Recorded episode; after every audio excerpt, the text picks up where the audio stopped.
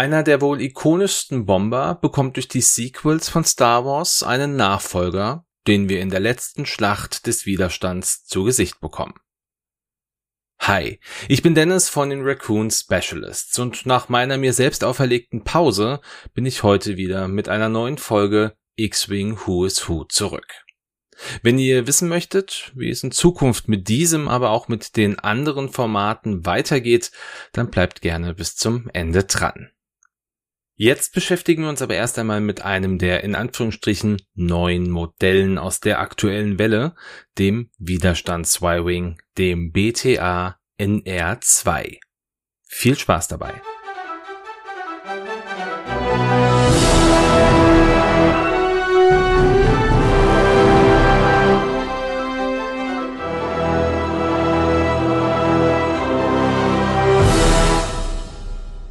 Der BTA NR2 Y-Wing war ein Bomber, der von der Consolidated Corsair Manufacturing and Holding als ehrwürdiger Nachfolger des BTL A4 Rebellen Y-Wing gebaut wurde.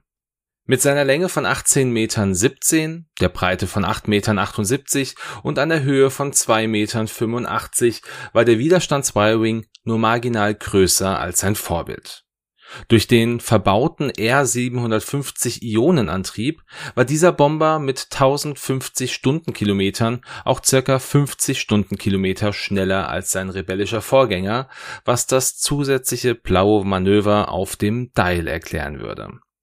Zusätzlich war der Ionenantrieb auch wesentlich robuster als der R200 des Vorgängers, was am Ende auch weniger Reparaturarbeiten mit sich brachte Natürlich waren auch ein Hyperantrieb, Lebenserhaltungssysteme sowie ein Deflektorschildgenerator verbaut worden und hinter dem Cockpit konnte ein Astromektroide platziert werden, der primär für die Überwachungssysteme und die Navigation zuständig war. Doch trotz seiner Ähnlichkeit mit dem Rebellen Y-Wing wurden hier jedoch zahlreiche weitere technologische Neuerungen verbaut, wie zum Beispiel verbesserte Sensoren oder auch stärkere Deflektorschilde selbst die Hülle wurde mittels einer titanverstärkten Alustahlhülle auf den neuesten Stand gebracht und konnte optional mit einer stilisierten Replikapanzerung ausgestattet werden, damit der Y-Wing an den BTL-B Y-Wing der Galaktischen Republik erinnerte. Bewaffnet war der Bomber mit zwei Laserkanonen, einem Ionengeschützturm sowie zwei Proton-Torpedowerfern und einem Bombenschacht für Protonbomben eine Besonderheit war jedoch, dass Corsair durch deren Verträge mit der neuen Republik auch deren Beschränkungen unterlegen war, da die Bewaffnung sonst stärker ausgefallen wäre. Da dieser Schiffstyp sich aber sehr gut modifizieren lassen konnte, verbaute der Widerstand selber einige Waffen, die in der neuen Republik verboten waren, wie zum Beispiel Raketenwerfer oder noch stärkere Ionkanonen den Haupteinsatz hatte der Y-Wing als friedenserhaltendes Patrouillenschiff der neuen Republik. Und erst während der Schlacht von Exegol, zum Ende von Episode 9, sehen wir den Bomber auch in Aktion, wo er von der Gewürzschmugglerin Sorry Bliss geflogen wurde und somit kommen wir auch zum ersten Auftritt des Widerstands Y-Wings. Dieser war aber nicht wie zu erwarten in Episode 9 der Aufstieg Skywalkers, sondern im Kinder- und Jugendbuch Star Wars We Are the Resistance von 2019, welches bislang aber nur in Englisch erschienen ist. Die ersten Bewegtbilder, die gab es dann aber natürlich durch den Auftritt in Episode 9. Zusätzlich taucht der Y-Wing aber auch im Mobile Game Star Wars Starfighter Missions auf, welches leider auch bislang noch nicht in Deutschland verfügbar ist. Und somit beenden wir an dieser Stelle die Übersicht des Bombers und schauen uns nun die Piloten an. Und wie gewohnt fangen wir bei dem Piloten mit der geringsten Initiative an. In diesem Fall handelt es sich um den Piloten Chorus Capellum. Corus Capellum war ein männlicher Mensch vom Planeten Brix, der sich als Schmuggler einen Namen gemacht hatte. Er hat sich auf gestohlene Edelsteine und unbezahlbare Kunstwerke, die auf dem Markt so gut wie nicht zu verkaufen waren, spezialisiert. Für ihn war es nicht der Reichtum, der ihn reizte, sondern vielmehr die Herausforderung, diese Gegenstände am Ende doch wirklich zu verkaufen. Während des Krieges zwischen der Ersten Ordnung und dem Widerstand reiste Chorus immer wieder zu den Planeten, die von der Ersten Ordnung besetzt wurden und deren Städte meistens leer waren. Hier stahl er verschiedenste Gegenstände, schmuggelte diese an den Besatzungseinheiten vorbei und gab sie denen zurück, denen sie gehörten, aber natürlich gegen eine enorme Bezahlung. Er gehörte, wie der Großteil der folgenden Piloten, zu der Citizen Fleet, also der Galaxis-Flotte, die am Ende von Episode 9 dank Lando Calrissian über Exegol erschien. Seinen ersten Auftritt hatte er also in Episode 9, doch seinen Namen, den bekam er erst etwas später durch das Visual Dictionary zum Film und hier durch Pablo Hidalgo, den Autor dieses Buches.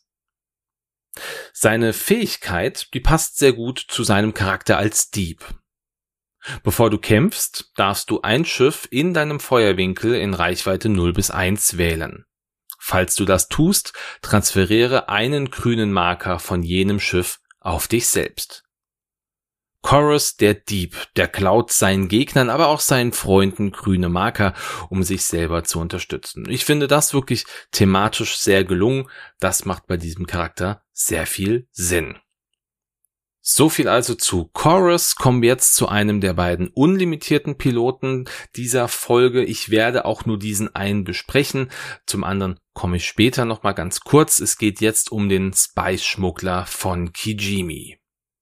Diese Spy-Schmuggler waren eine kriminelle Organisation, die schon vor der Zeit des Widerstandes ihren Geschäften nachging.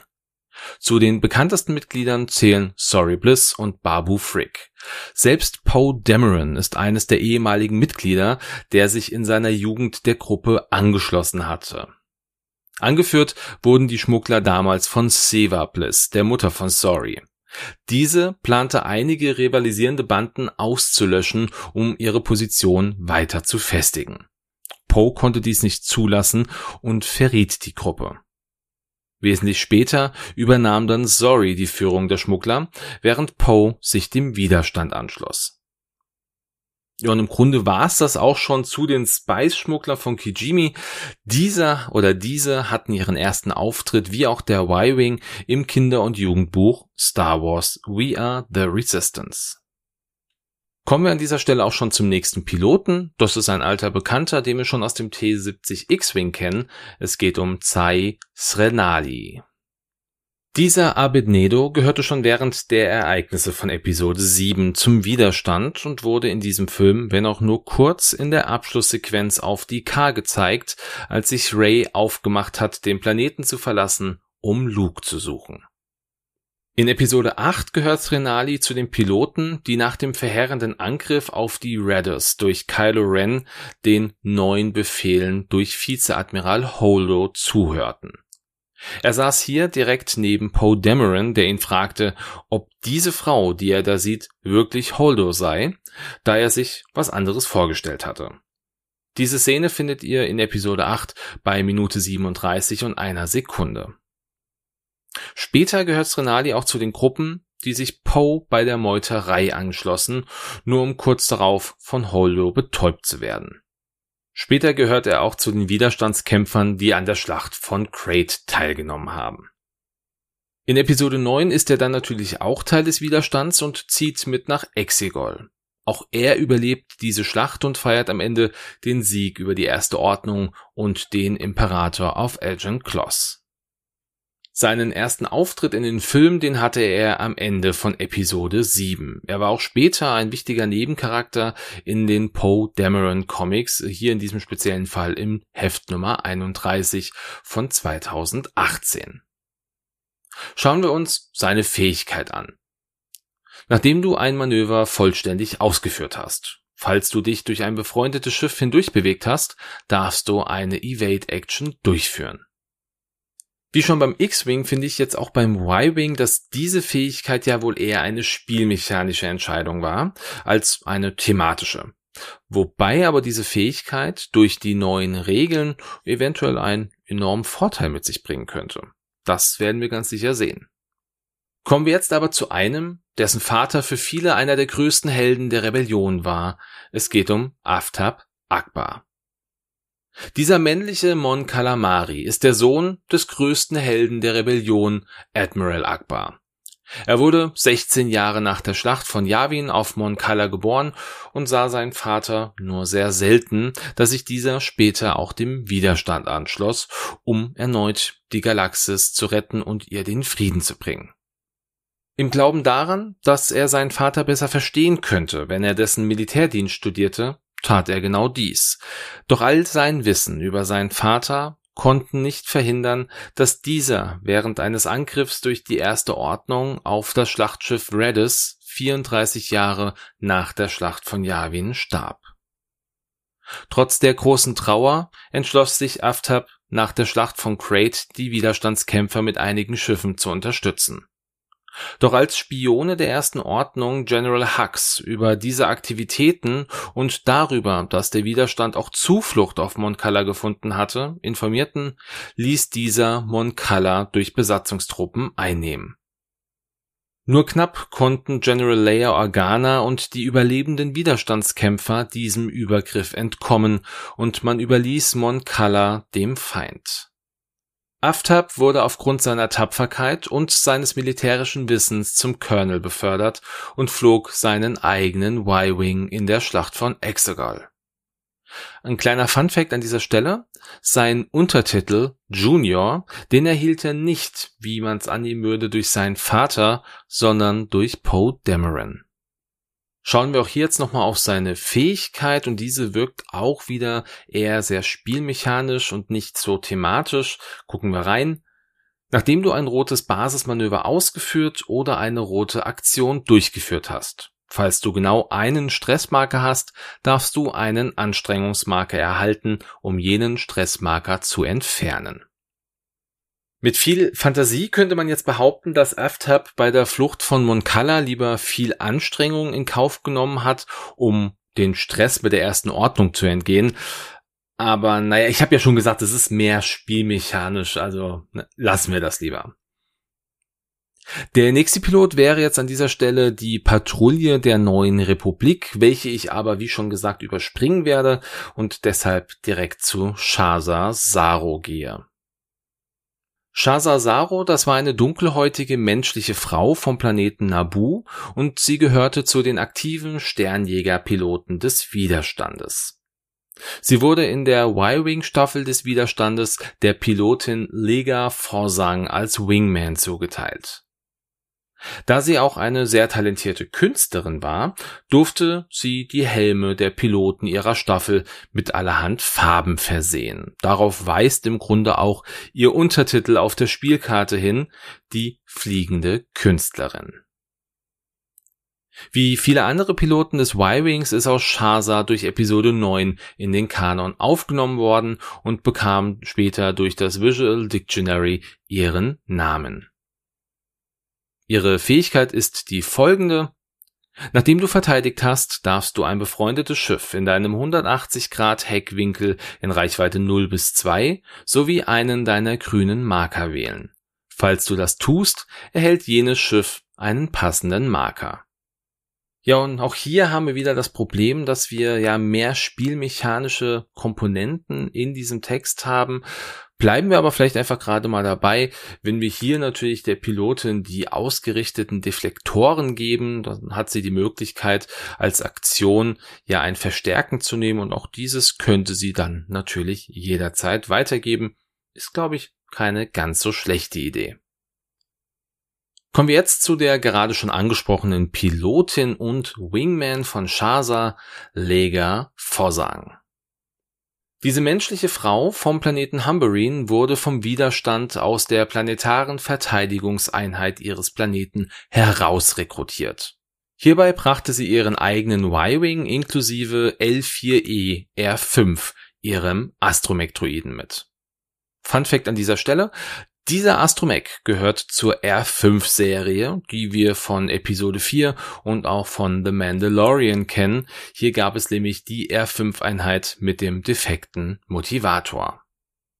Lega hatte noch einen besonderen Spleen. Sie markierte nämlich auf ihrem Helm jeden Abschuss von TIE Fightern und hatte mittlerweile sogar schon zwei Helme vollständig markiert. Wie die meisten der Piloten hatte sie natürlich dann auch ihren ersten Auftritt in Episode 9, ist aber zusätzlich auch noch im Mobile Game Star Wars Starfighter Missions zu sehen.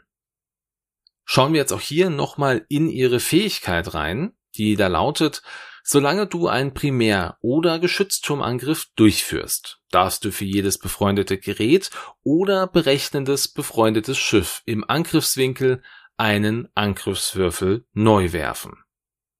Und an dieser Stelle wiederhole ich mich und sage, Spielmechanik. Mehr kann ich dazu nicht sagen. Die nächste Pilotin, zu der wir kommen, das ist eine, die hat eine besondere Spezies, die wir auch erst in Episode 9 in den Kanon aufgenommen haben. Es geht um Wilsa Tashlow. Wilsa war eine weibliche Kesurianerin. Das ist eine Rasse mit typischerweise roter Haut, länglichen spitzen Ohren und so eine Art Hörnern, die über den Ohren angesetzt waren. Die Haut, die war zusätzlich auch noch mit helleren Flecken besprenkelt. So viel kurz zur Rasse, kommen wir zu Wilsa selber. Sie wurde in eine königliche Familie der Kesorianer geboren und war eine Tilas, also die zweitgeborene und somit die zweite Thronerbfolge. Jedoch weigerte sich Wilsa dieses royale Leben anzufangen und flüchtete aus dem königlichen Palast. Da man ihr aber eine Flucht nicht zutraute, ging man erstmal von einer Entführung durch eine Piratenbande aus. Und wie es aber die Macht so wollte, schloss sich Wilsa kurz darauf der Piratenbande Wales Sorority, den verborgenen Schwestern, was auch ihren Untertitel auf der Karte erklärt, an.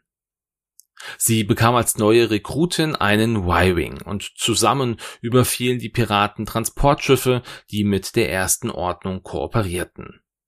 Doch trotz dieser speziellen Überfälle versuchte Wilser sich immer aus den Kriegen zwischen Widerstand und der ersten Ordnung rauszuhalten. Jahre später, rund um die Schlacht von Exegol, folgte sie aber dem Hilferuf von Lando Calrissian und schloss sich der größten Streitmacht der Galaxis an, um die erste Ordnung endgültig zu zerstören. Nach ihrem Sieg über die Sith-Flotte über Exegol schloss sich Wilsa dann auch den Widerstandskämpfern bei den Feierlichkeiten auf Agent Kloss an. Wilders erster Auftritt, der war dann natürlich auch in Episode 9 und auch sie bekam wie viele andere ihren Namen erst später durch das Visual Dictionary. Ihre Fähigkeit, die ist lang und auch im Vorfeld sei gesagt wieder rein spielmechanisch. Nachdem du einen Angriff durchgeführt hast, falls dem Verteidiger eine offene Schadenskarte zugeteilt worden ist, erhält der Verteidiger einen Anstrengungsmarker. Es sei denn, er wählt einen nicht wiederkehrenden Charge von einer seiner ausgerüsteten Aufwertungen aus und verliert jenen Charge. Ich glaube, spielmechanisch, ihr merkt, was ich meine, muss ich nicht näher drauf eingehen. Näher kommen wir aber jetzt mit großen Schritten dem Ende und wir schauen auf die vorletzte Pilotin. Es geht um die alte Soldatin Tesa Nass. Diese menschliche Frau diente während der Zeit der Rebellion als Offizierin den Streitkräften des Imperiums. Sie wurde während der Schlacht von Jakku als Strategin an Bord des Dreadnoughts Ravager eingesetzt und nach dem Sieg der Rebellion über das Imperium floh Tesa nach Ratatak, wo sie ein Warlord wurde. Kleiner Funfact auch an dieser Stelle. Ratatak, das ist der Planet, auf dem Asajj Ventress lebte, nachdem ihr Jedi-Meister Kynarek getötet wurde und bis sie von Count Doku rekrutiert wurde. Nachdem die erste Ordnung als Nachfolgeregierung des Imperiums aufstieg, ließ sich Tesa von der Black Squadron, also von der schwarzen Staffel des Widerstandes rekrutieren und arbeitete später auch eng mit General Leia Organa zusammen. Während ihrer Zeit beim Widerstand gab man ihr einen Y-Wing als persönlichen Jäger. Der Tesa wurde schon vor Episode 9 durch das Buch Star Wars Resistance Reborn in den Kanon aufgenommen. Doch das erste bewegte Bildmaterial, das gab es natürlich erst dann mit der Aufstieg Skywalkers. Tesas Fähigkeit ist die folgende. Solange ein befreundetes Schiff in Reichweite 0 bis 2 einen Angriff durchführt, Falls der Verteidiger ein mit dem Angreifer befreundetes Schiff in jedem seiner Seitenwinkel hat, darf der Angreifer einen Angriffswürfel neu werfen. Viel kann ich hierzu nicht sagen. Spielmechanik, die man versucht, krampfhaft einzusetzen. Mehr gibt's dazu nicht. Kommen wir dann jetzt zur letzten Pilotin dieser Folge und auch von ihr haben wir in dieser Folge schon gehört, es geht um Sorry Bliss. Die menschliche Frau wurde auf dem Planeten Kijimi geboren und schloss sich schon in jungen Jahren den Spy-Schmugglern von Kijimi an. Diese Verbrecherorganisation wurde im Ursprung von ihrer Mutter Siva Bliss geleitet. Im Laufe der Jahre wurde Zori eine immer bessere Pilotin und Schützin. Eines Tages schloss sich der junge Poe Dameron den Spice-Schmugglern an, welche aber Verrat an diesem begannen, als er erfuhr, dass Sorys Mutter die anderen Syndikatsbosse von Kijimi während eines großen Gipfels umbringen wollte. Sorry, die ein Auge auf Poe geworfen hatte, versuchte ihn abzuhalten, die Schmuggler zu verlassen und bot ihm schließlich an, mit ihr zusammen die Organisation ihrer Mutter zu übernehmen, um diese gemeinsam anzuführen. Doch dies lehnte Poe ab und er schloss sich der neuen Republik an.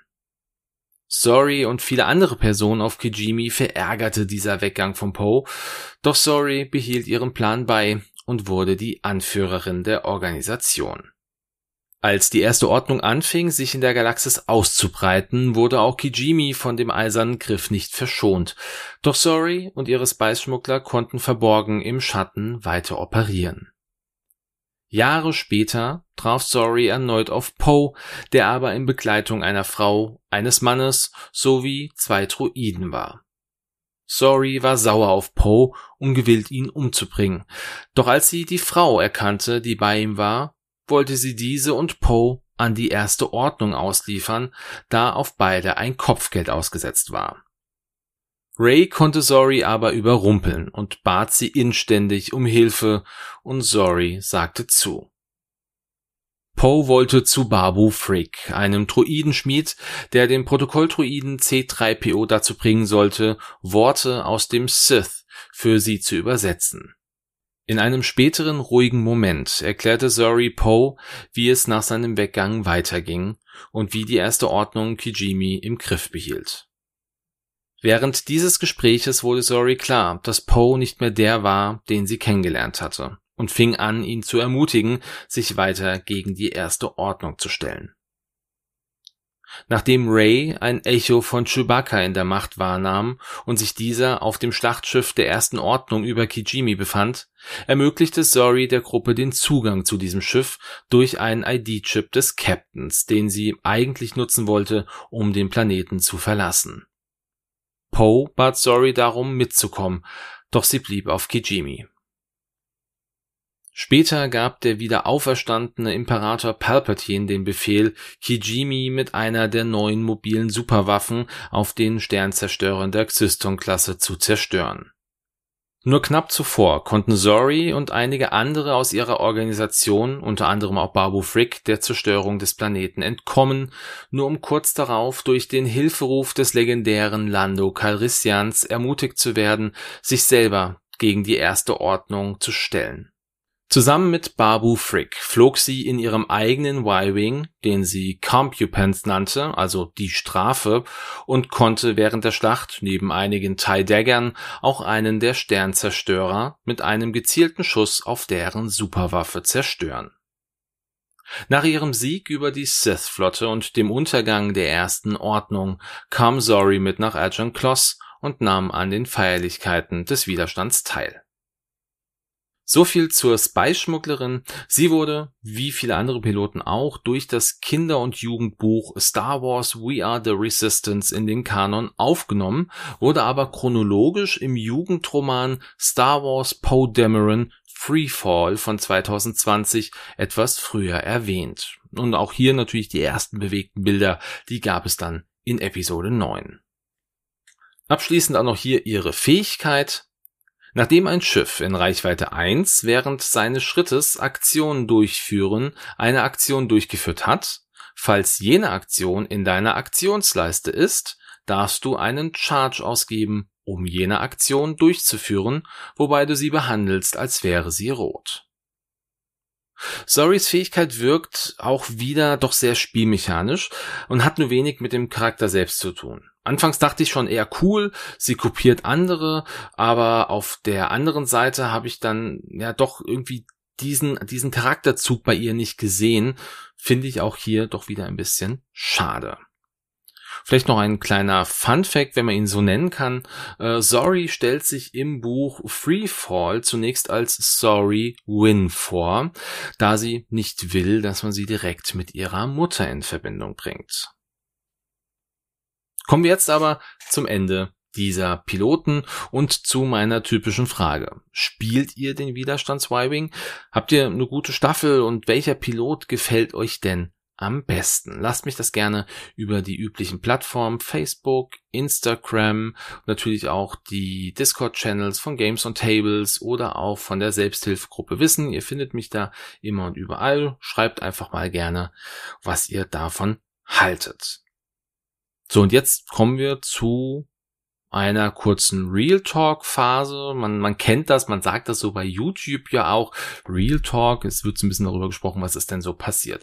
Ich hatte ja am Anfang der Folge ähm, gesagt gehabt, ja, dass ich ein bisschen zeigen möchte oder sagen möchte, was jetzt nach meiner selbst auferlegten Ruhepause mit diesem, mit diesem Format, aber auch mit den anderen Formaten jetzt äh, passiert.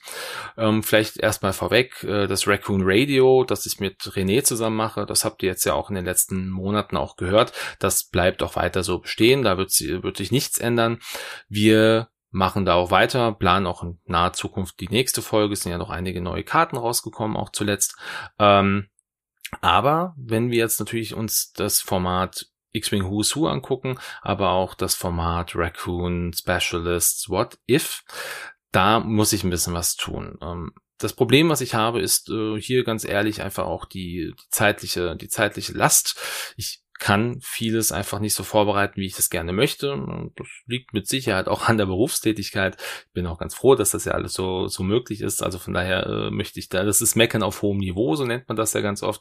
Ähm, was bedeutet das jetzt aber? Also mein Ziel ist es, ähm, das X-Wing Who's Who in dieser Form auch erstmal weiterzumachen. Ich möchte aber auch gerne, das hatte ich schon vor ein paar Monaten mal angekündigt, ähm, auch einen Zusatz auf YouTube starten, wo ich nicht ein Schiff in Gänze präsentiere, wie ich das jetzt hier in dieser langen Folge mache, sondern wo es darum geht, dass ich jeden Piloten mit einer einzelnen Folge ähm, ausstatte, um halt eventuelle Änderungen am Charakter auch leichter zu verarbeiten. Da geht es mir wirklich darum, nehmen wir Poe Dameron, dessen Charakter hat sich jetzt natürlich auch durch Episode 9 verändert. Ich hatte ihn das erste Mal mit dem T70 X-Wing besprochen gehabt. Ähm, da wussten wir noch nichts äh, von seiner, von seiner ähm, Zeit bei den Spy-Schmuggler von Kijimi. Das heißt, der Charakter ist natürlich in einer, in einer ganz anderen Entwicklungsstufe. Ähm, wenn wir aktuell auch Boba Fett uns anschauen, hier keine Spoiler zur Serie, aber auch dieser Charakter hat sich natürlich enorm verändert und ist nicht mehr dem gleich, was ich in der Folge X-Wing Who's Who zur Slave One erzählt habe. Von daher ist mein Ziel, dass wir hier ähm, mehrere kleine, kompakte Folgen machen, die sich immer um einen einzelnen Charakter drehen, den vielleicht auch ein bisschen weiter zu, zu detaillieren, sofern es denn möglich ist, vielleicht auch ein bisschen mehr in den Legends-Bereich mit einzugehen, wobei ich doch auch lieber kanonisch bleiben möchte an vielen Ecken und Enden, weil es dann doch einfach ne, für viele leichter ist, das zu verstehen, ähm, das ist also zumindest der Plan für die Zukunft, was das X-Wing Who's Who angeht. Wie gesagt, dieses Format hier über die Podcast-Plattform möchte ich weiter so beibehalten. Aber ähm, jeden weiteren Step muss ich mir jetzt an der Stelle mal angucken, wie ich das hinkriege. Ähm, zumal ja auch hier das neu einsprechen, ähm, hochladen, das sind ja auch alles äh, Dinge. Also ich denke, da kann jeder YouTuber oder jeder, der mit YouTube arbeitet, ähm, kann ein Lied von singen. Viele, die ja noch Videoschnitt ganz klassisch betreiben, ähm, die haben noch da viel, viel mehr Arbeit. Ich werde ja auch viel dann mit, mit Standbildern machen und einfach nur ein paar Porträts vielleicht rein, äh, rein switchen oder mal zu einer speziellen Situation ein Bild ähm, mit reinbringen, damit es ein bisschen lebendiger wirkt. Ähm, da werde ich euch aber auf dem Laufenden halten. Das werden wir dann weiter betrachten. Was das Thema ähm, Raccoon Specialist What If angeht, das ist ein Format, was mir sehr viel Freude gemacht hat. Ähm, wo ich aber gemerkt habe, dass hier noch mehr Aufwand da ist als ähm, beim X-Wing Who's Who. Das Who's Who möchte ich weiterhin alle zwei Wochen machen. Beim What If möchte ich mir einfach die Zeit nehmen, die ich brauche. Deshalb wird es hier unregelmäßiger Folgen geben. Vielleicht werden die auch ein Ticken länger, ähm, ein bisschen ausgereifter, ein bisschen ausgearbeiteter. Aber ähm, zumindest werde ich hier keine festen Termine mehr setzen. Also alle vier Wochen ist mir vielleicht sogar teilweise zu knapp. Ähm, das hat ja schon so ein bisschen Hörspielcharakter, also Hörspiel-Hörbuchcharakter. Ähm, da ich natürlich jetzt auch vieles dann auch selber einspreche, vor, vor, ja, vorbearbeite, also die Texte ja dann auch ähm, noch selbst kreiere, die dann auch nochmal zur Korrekturlesung gehen, damit das alles so ein bisschen auch rund ist, ähm, muss das hier natürlich auch alles stimmig sein. Also ähm, seid nicht traurig, ähm, wenn das What If euch gut gefällt. Es wird weiter, äh, es wird weitergehen. Ich habe auch noch viele Ideen, die ich gerne umsetzen möchte. Und da werden wir in Zukunft immer mal wieder hören, aber zu keinen festgelegten Zeitpunkten. So. Das war jetzt viel Real Talk. Ich hoffe, es hat euch jetzt nicht so sehr gelangweilt. Ähm, wenn ihr mir aber auch hier gerne ein Feedback zugeben möchtet. Das würde mich sehr freuen. Also gerade wenn ihr sagt, Mensch, äh, Who's Who, das finde ich toll oder Who's Who, da gibt's vielleicht diesen, das, das finde ich an der Stelle nicht so schön. Ich freue mich über jedes Feedback, egal in welche Richtung das geht. Also es kann auch Kritik sein, es kann konstruktive Kritik sein, es kann natürlich auch Lob sein. Man weiß das, das gehört alles dazu und wer in der Öffentlichkeit steht in dieser Form muss natürlich auch mit allem rechnen. Ähm, ich würde mich freuen, wenn ihr mir da ein Feedback gebt. Ähm, damit ich auch einfach weiß, dass das, was ich mache, gut ist oder dass das, was ich mache, euch auch Spaß macht. Ja, und ähm, natürlich auch zu allen anderen Formaten. Das steht natürlich außer Frage. Es ist immer, wir, wir können natürlich als äh, nur dann auch weiter wirklich so machen, wie ihr das wollt, wenn wir wissen, was ihr wollt. Ansonsten machen wir so, wie wir es wollen. Und wenn, wenn ihr das nicht wollt, dann haben wir ein Problem. Dann gibt es irgendwo einen, einen Punkt, wo wir nicht mehr weiterkommen. Ähm, genau. So viel an dieser Stelle dazu. Ich bedanke mich jetzt bei euch, ähm, wünsche euch, wie immer, einen schönen Sonntag, einen guten Start in die Woche oder einen schönen Tag, wann auch immer ihr diese Folge hört. Bleibt gesund, macht's gut und ciao.